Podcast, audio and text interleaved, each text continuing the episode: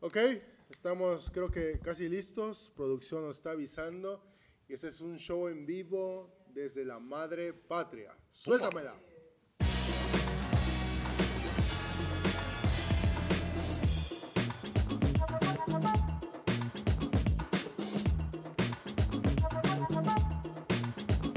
Hola, soy Dave de la Rosa y esto es Bienvenidos a los 30.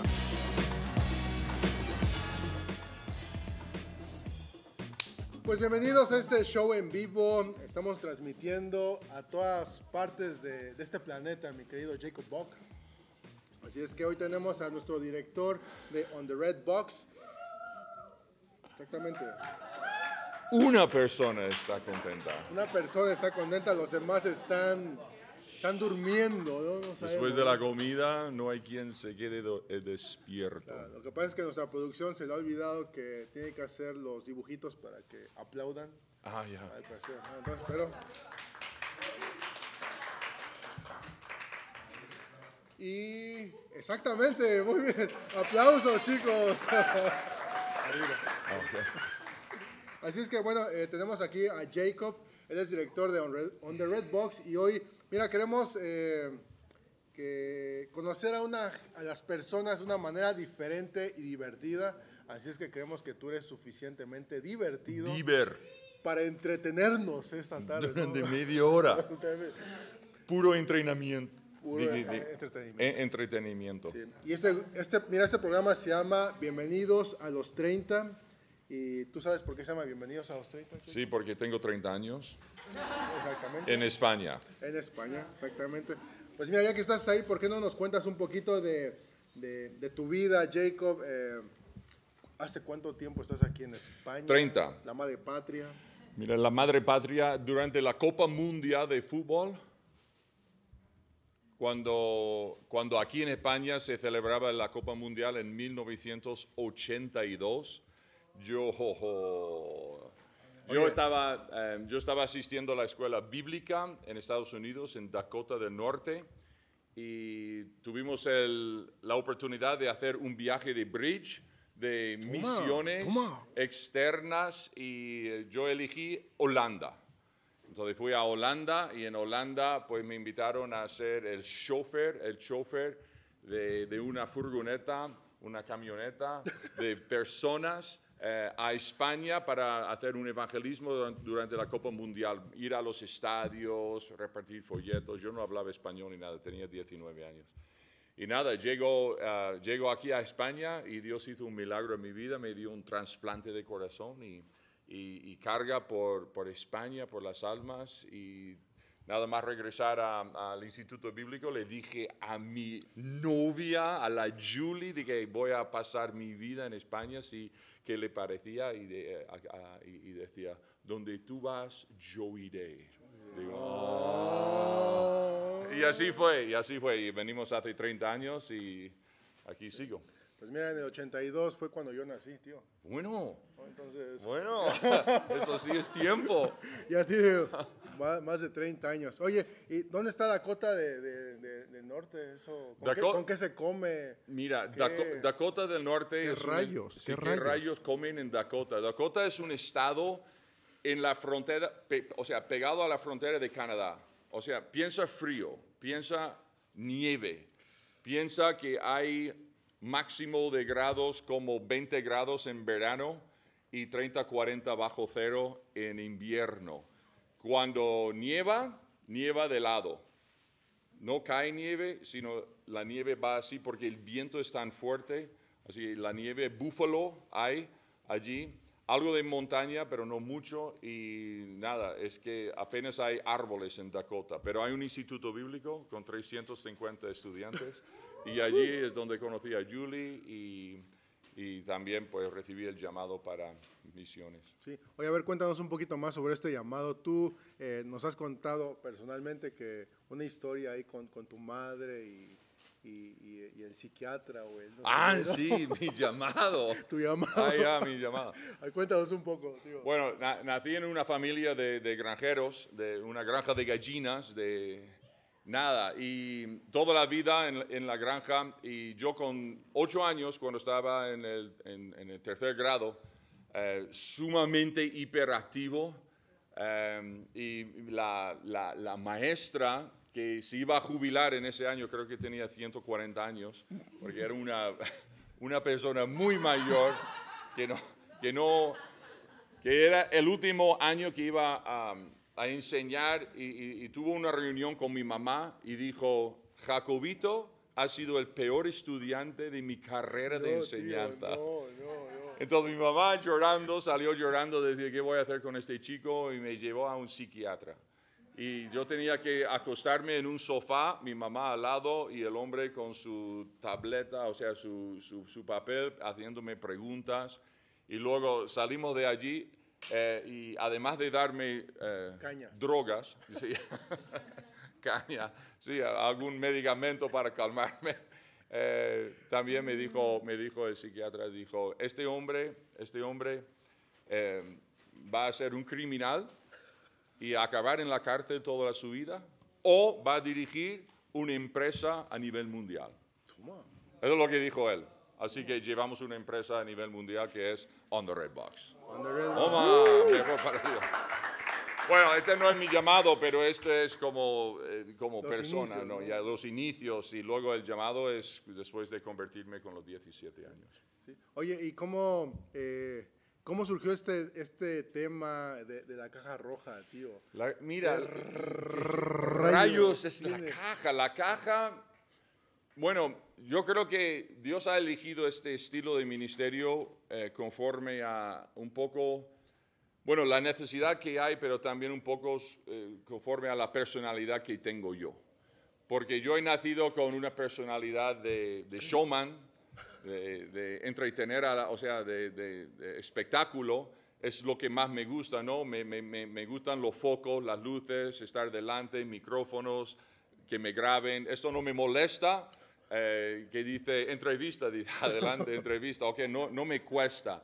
Entonces Dios, eh, Dios tenía que primero matar el, el orgullo y el yo en todo esto, pero luego a, a la raíz de esa, esa muerte hace 20 21 años, Dios levantó la caja roja porque, hombre, es, es algo que, eh, bueno, nació de esta manera, que un chico me pidió que le enseñara a hacer evangelismo en Puerto del Sol, empezamos a repartir folletos, tuvimos una caja pequeña de tratados, le dimos la vuelta y nos subimos encima y decíamos, los que están paseando por Puerto del Sol y la gente paraba a escuchar.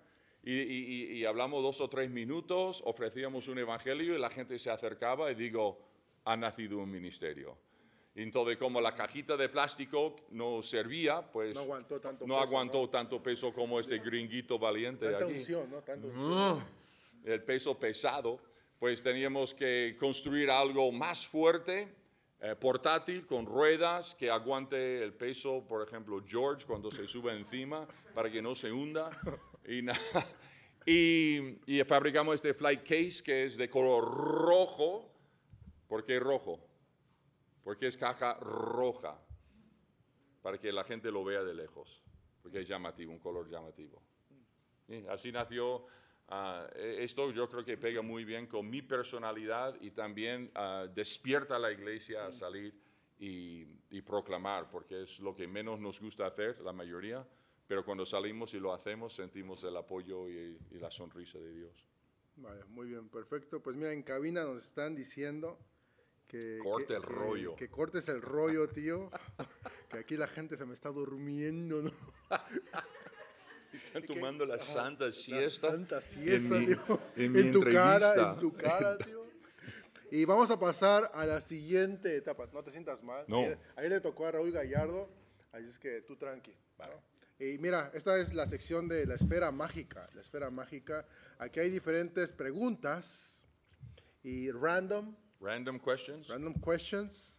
eh, y vamos a coger una, pero que sea el color. Uno que sea buena. Una buena, que no sea aburrida, ¿no? No, porque se me duermen. Bueno, pues mira, esta es buena, esta Ah, es sí, buena, esta sí. es buena. Dice, ¿qué consejo nos das para vivir misiones intensamente, tío? ¿Qué consejo? Toma. Vivir misiones intensamente. Pues mira, un programa como el Bridge es un buen comienzo porque vais a vivir ahora misiones intensamente. Pero yo diría, si quieres vivir misiones intensamente, es pillar el corazón de Dios. Toma. Aplausos. Pillar el corazón de Dios porque Dios es misional, Dios vive misiones eh, intensamente y si lo único que necesitas para vivir misiones intensamente es, es, tener el corazón de Dios, porque Él tiene una carga por las almas que te revienta. Y si tienes ese corazón, carga por las almas, sentir lo que Él siente, ver lo que Él ve, o sea, no tendrás que ir al extranjero a vivir misiones, sino tu vida diaria será una misión intensiva de, de ganar. Toma, toma.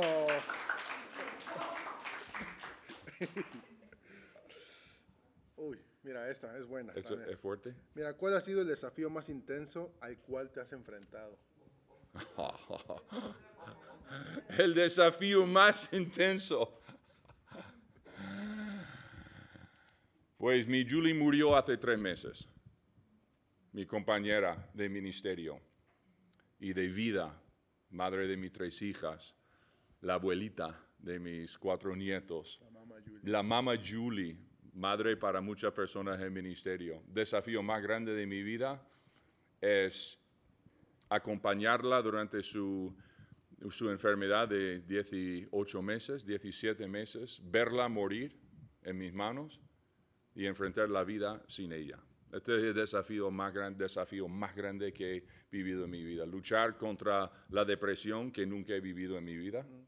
En mi vida. En mi vida no he estado deprimido ni aburrido, porque no es mi personalidad. Y, y ahora me toca la puerta continuamente. O sea, vi- ah, o sea perder, la, perder la chispa de la vida porque la chispa de, de Julie ya no está. Entonces ya ahora, ahora es reenfocar toda mi vida, encontrar toda esa chispa y todo, o sea, mi, mi razón para vivir y todo ya simple, 100% en Cristo es otro enfoque. Entonces ese es el desafío más grande que he vivido en 56 años. Vale, Oye, pero también eh, la mamá Julie nos ha dado una promesa, ¿no? Toma, que lo mejor está por venir. Y que no vamos a cerrar el On the Red Box porque hay muchas cosas que hacer. Y aunque ella se tiene que marchar, nosotros nos quedamos y seguimos currando hasta que venga el Señor. Así es. Así es. Así es. Gracias, gracias, gracias. Nada, nada. Solo quiero decirles que aquí la gente está abriendo su corazón. O sea, esto es real, no te he pagado, ¿verdad? No, No, no. no. Ni has elegido esta Ni, ni ta- ni- ni tampoco te he invitado unos chilaquiles o algo así. Chilaquines, esos son buenos. Mira, vamos a otra pregunta también existencial, ¿vale? Dice, si tiramos una piedra roja en el mar azul, Sí. ¿qué le pasará a la piedra, tío? Jo. Jo, ya, ya. Es A ver, fácil. lo voy a Pues- repe- lo voy a repetir pues nuevamente. Se hundiría hasta el fondo del mar. Ahí vas, ahí vas, ahí vas. Escuchen todos. Sí. Si tiramos una piedra roja En un mar en el mar azul, azul. ¿qué le pasará a la piedra? Se moja. ¡Se moja! ¡Sí, señores! Se hunde. bueno, ya, oh, sí. Esa línea de preguntas Pues mira, nu- nuestra que producción... me hacéis pensar. Yo no quiero pensar. Nuestra producción nos ha preparado todo eso, así es que cualquier cosa... pues, Gracias, producción. Producción. Aplausos. Los felicitamos. Aplausos. Perfecto, mira, esta te va a gustar también. ¿Cuál es tu deporte favorito, mi querido Jacob Buck? Deporte favorito. ¿Tienes un deporte favorito? Bueno, como ves, el cuerpazo que tengo, practico mucho el deporte. No, el fútbol americano sí jugaba. em, y el correr, el hacer footing, correr, es un deporte para, o sea, para mantenerme más o menos en forma a mi edad. Me gusta, pero si, si los malabares, si el malabarismo es un deporte, eso es lo que más me gusta. Los malabares. O sea, hacer malabares con, con pelotas, con mazas, con antorchas de fuego, con machetes, con hachas, lo que sea. tres, cuatro, cinco objetos. Esto, y esto es un ejercicio. Además, me gusta. Luego os doy una demostración, pero Pero solo, solo que no el podcast, el podcast no lo va a ver. la espada de fuego de... Así. Cuéntales un poco. La espada de fuego, pues mira que On the Red Box tiene la costumbre de predicar mensajes ilustrados. Así que en Navidad, que el Señor bendiga a mi esposa, era la única que me acompañaba a la calle en Puerto del Sol. Entonces Julie y yo bajamos a la calle y yo había comprado en una tienda eh, un chino que se dice aquí, pues un- sí, hay una espada de estas de, de madera, la, la- la cubrí con papel de aluminio, papel lavar, y luego lo, lo tapé con una, como una tela y lo mojé en gasolina. Y, y bajo a la calle es Navidad, todo oscuro, y quiero, quiero predicar de, de Génesis cuando Adán y Eva eh, son echados del huerto del Edén y, y Dios pone un ángel con una espada de fuego. Quería ilustrar el mensaje, ¿verdad? Y Julie, Julie suplicaba, por favor, no enciendas la espada allí en la puerta del sol. Digo, Julie, solo una vez. Entonces empecé a...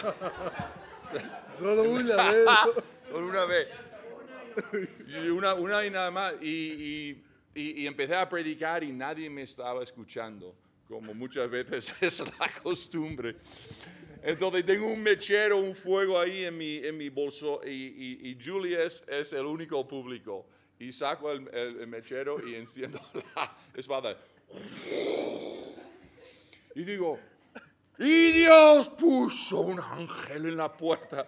Y no, no miento, alguien arriba, se creo que era mi hija, sacó, sacó una foto desde nuestro local de 200 personas rodeándome con esta espada de fuego. Y, la y de repente un coche de patrulla de policía para detrás. Terrorista, ¿no? Y yo estoy con la espada. Y luego dice, y, y salen dos agentes y me están mirando ahí desde detrás de la multitud. Y yo les estoy mirando mientras sigo y no se apaga la, porque era- había mucha gasolina. Y de repente les veo atravesar la, la multitud y se acercan, llegan a este sitio donde no se pone nadie, ¿no? De- delante de la caja y me miran y me hacen así. Como un niño pequeño regañándome, ¿no? Como apaga la espada, pero todavía la llama estaba así. Y yo digo, pero ¿quién puede apagar la espada? Solo Cristo. y voy soplando, pero no se apaga. Digo, paciencia, unos momentos y se echan a reír los policías. Y al final lo apago y mi esposa está así, ¿no? Trágame tierra. ¿no? Trágame tierra que mi esposa no me hizo caso. Te dejó solo. Me dejó solo, se fue corriendo. No, ella se quedó allí. Por eso digo que el Señor la bendiga, porque me tuvo que aguantar ahí en la calle. Te van a poner ahí un monumento, tío. Sí. ¿no? Nomás en ayuda, papá. Mira, el oso y madroño y el jacobito con la espada. La gente vendrá, "Shh, shh, ¿qué sé quién fue? Un loco. A ver, tío, a ver, la, última, ¿no? Ya. Eh, más serios. Oh, ¿Qué libro recomiendas 100%, tío? ¿Qué libro recomiendas? El libro que recomiendo 100%. Quizás, además de la Biblia, que siempre es la respuesta correcta, Ah, y es cierto, es cierto, si solo tuviésemos un libro, pues sería la Biblia, porque tiene todo lo que necesitas. Pero hay otro libro que se puede conseguir en inglés y en español que se llama eh, La armadura de Dios por William Gurnall. What? William Gu- Guillermo Gurnall y él vivió en los años 1600, 1600 y, y es, y es un libro así de, de- de gordo, tiene como 6, 7 centímetros de- de gordo y es, es un trato de la, ar- en Efesios 6 de la armadura de Dios Wow. y es ah, escrito por un puritano y tiene, tiene, pero tiene no solamente tantísima revelación de lo que es la vida cristiana frente a las tinieblas y o la lo que es guerra espiritual, pero tiene tantas anécdotas, tantos ejemplos, tanta idea para predicar en la calle que, que en una vida no, no podrías usar todas las ideas que él te da. Así que es muy edificante, pero también es una fuente de inspiración para predicación al aire libre. ¿Puedes repetir nuevamente el, el nombre Se del, llama autor? um. The Christian in Complete Armor by William Gurnall. El cristiano en, su, en toda su armadura. Eso lo podemos buscar luego en Amazon, ¿no? William Gurnall es William y Gurnall G-U-R-N-A-L-L. Gurnall con dos L. Gurnall. Para aquellos que no saben nada. Nada, que los que no que saben inglés. enteren, ¿no? Vale, pues mira, ya que pasamos a esta estupenda recomendación, iremos ahora. Ese mismo. Ah, ah, sí, ok. Sí, ya lo, ya lo ha Sí, sí, pillado ya, en ya, el ya, Google. ok. Hay en PDF también. ¿Hay PDF en español? ¿vale? Es impresionante el libro, en serio. Es, es un chuletón, es una chuleta. O sea, eso no lo lees en un fin de semana. Esto es un año. Te, te lo lees en un año. 700 páginas. No, es impresionante. Vale, perfecto. Pues mira, vamos a, a pasar a nuestra sección favorita. Todos ya, la- ya, ya se la saben. Es Somos hombres, no payasos. Eso, Chihuahua. Así es que te voy a... Puedes elegir una, a lo mejor la de colores. sí. Este es lo- el que eligió Ah, esa. las águilas, ¿no? Las águilas le eligió también. Creo que hay unción ahí. Y bueno, esto va Quiero cantar. acompañado. ¿Quieres cantar una Sí. canción de libertad? Para que se complete esto, ¿vale? Y por favor, si me pueden pasar nuestro primer reto, querida Dalia, échamela, la estrella de la muerte. Eso es en vivo, señores. Eso es en vivo. Pues me parece que Eh, se ha estropeado. Creo que se ha estropeado, pero la- más o menos sabe, tienes que arreglarla, tío. Tienes un minuto, un minuto para poder darle vida a esa estrella de la muerte. Así es que, producción, 3, 2, 1, ya estás. Venga. Champs. No hay música, no puedo hacerlo. Eh, producción, un poco de música de, de estrella de la muerte, por favor. Bueno,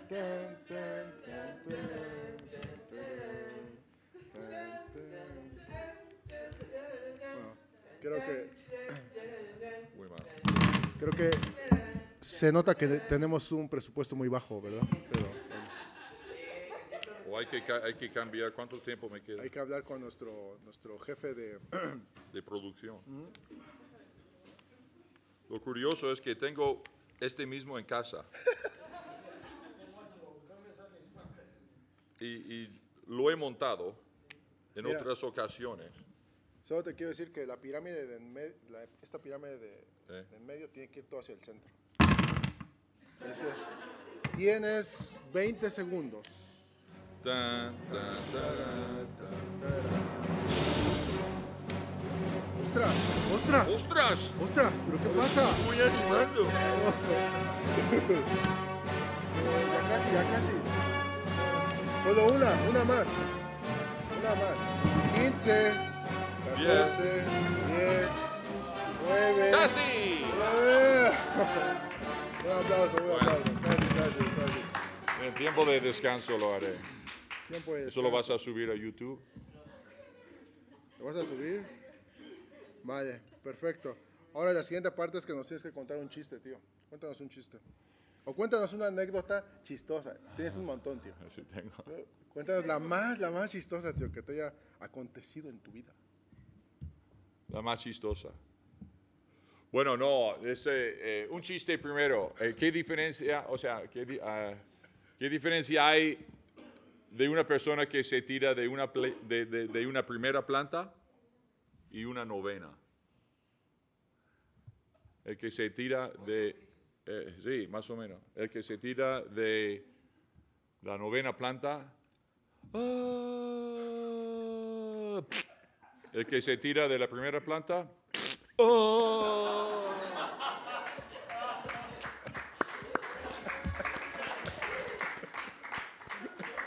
O- o- ot- otra, otra, otra, otra cosa tonta que me pasó hace años cuando estaba, estaba en España un tiempo, luego regresaba, sigo aprendiendo español ahora, incluso ahora, después de tantísimos años. Eh, domino el inglés perfectamente, no suelo meter la pata, pero en español a veces. Entonces estaba buscando un piso y, y quería saber si, y- y si el piso tenía garaje y todo. Y la mayoría de, la- de los pisos de, de España tienen trasteros. Pero llamo al jefe, o sea, al dueño, dice, ¿y el piso tiene trasero? Trasero, o sea, unas nalgas. Y dice, no. Pues eh, dice, no, pero tiene trasero. Y digo, ay, qué vergüenza. Bueno, Ay. ¿qué más? No, ¿hay más?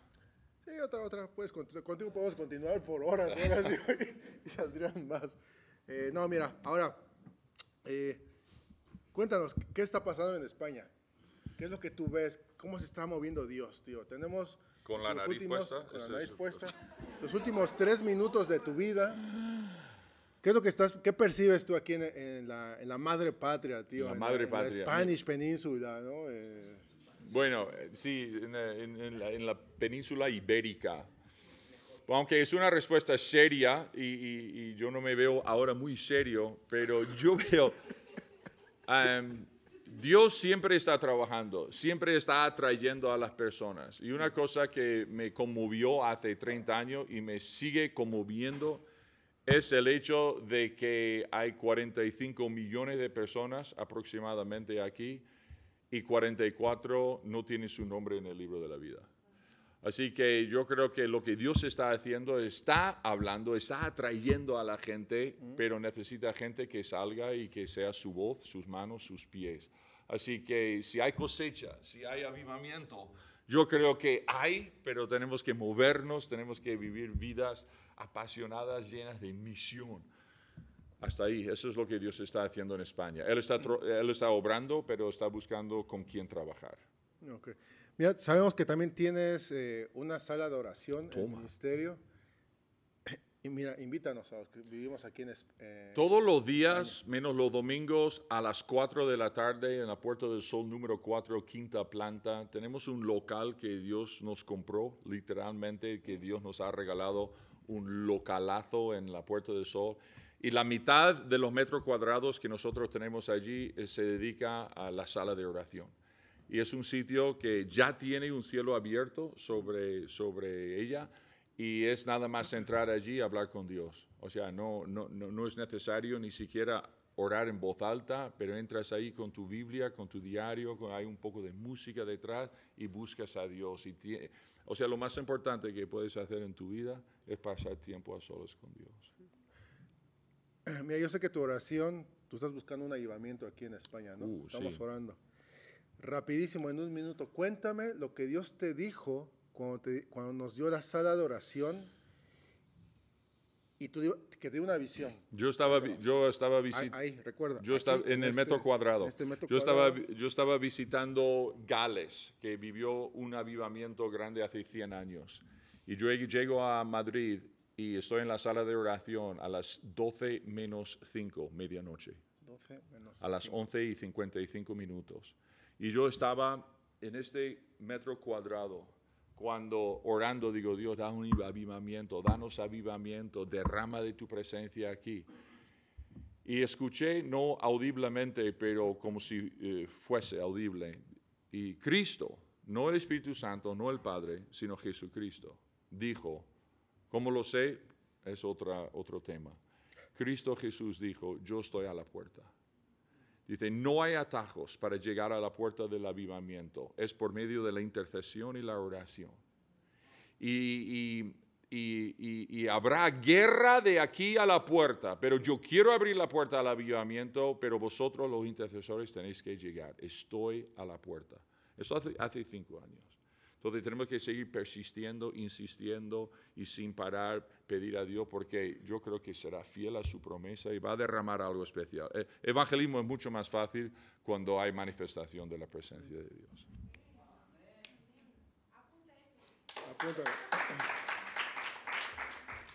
Pues muchas gracias a todos por habernos escuchado esa transmisión directamente desde la Madre Patria Madrid hasta el resto del mundo. Y recuerda, esto es Bienvenidos a los 30 Chihuahuas. Vámonos, córrela.